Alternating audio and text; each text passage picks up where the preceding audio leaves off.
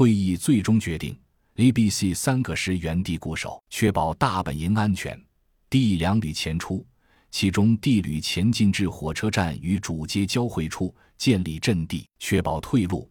一旅作为尖刀，深入 A 湾内部。具体作业，真洛二人连夜召集全旅营以上干部部署了任务。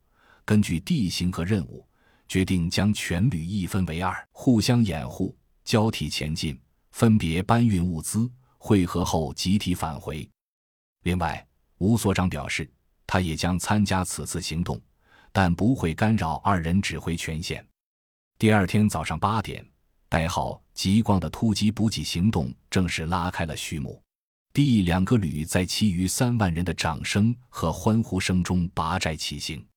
二十公里后，地旅又把自己所有的祝福送给了一旅，按计划就地建立阵地。A、Y 室内一如 TJ 的混乱无序。两支队伍按照既定计划交替前进着，不知为什么，甄孝阳总觉得遇到的丧尸数量没有想象的多，似乎并没有预想的那么困难。另一支队伍由参谋长陈兵带领，他也反映了类似的情况。坐在轮式指挥车里，吴所长笑眯眯地看着二人忙碌。经过一个小时的战斗和行进，代号红梅的队伍，也就是甄洛和吴所长所在的这一半。已经突入了距离曹操墓五 km 的大型弹药库，而代号紫电的另一部也围绕此区域做半径十公里的迂回佯动，吸引了逾百万丧尸的跟随。这就是真洛哥俩的战术，很简单，也很实用。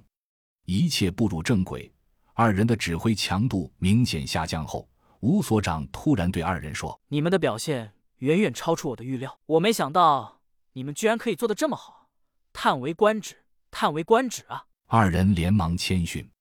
吴所长忽然又道：“你们等等，我让你们见一个人。”说完，对着送话器说了句：“你进来。”过了二十秒左右，有人在敲车门，随后车门开了，进来一个二十多岁的年轻人。哥俩定睛一看，是高领导的警卫员之一，好像叫马海还是什么来着？他怎么来了？遂扭头看着吴所长。吴所长微微一笑说：“这位是所里的外勤，代号 V 零幺幺。你们也看出来了，目前他在高领导身边工作。”甄孝阳追问：“什么叫目前在高领导身边工作？”问完又觉得多余，在他身边工作就代表他以某种身份混入了高领导的贴身圈子，而这个身份原本的主人，这不是问题的重点，对吗？果然，吴所长只是笑了笑，没说话。洛奇追问：“那我们俩的代号是什么？”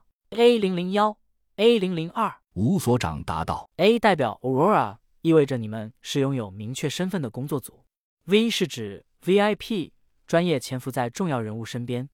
之所以你们的编号最靠前，是因为在见到你们之前，我们的所有外勤都是隐秘身份的。你们是一个……嗯。”吴所长想不出一个合适的词来概括。创举。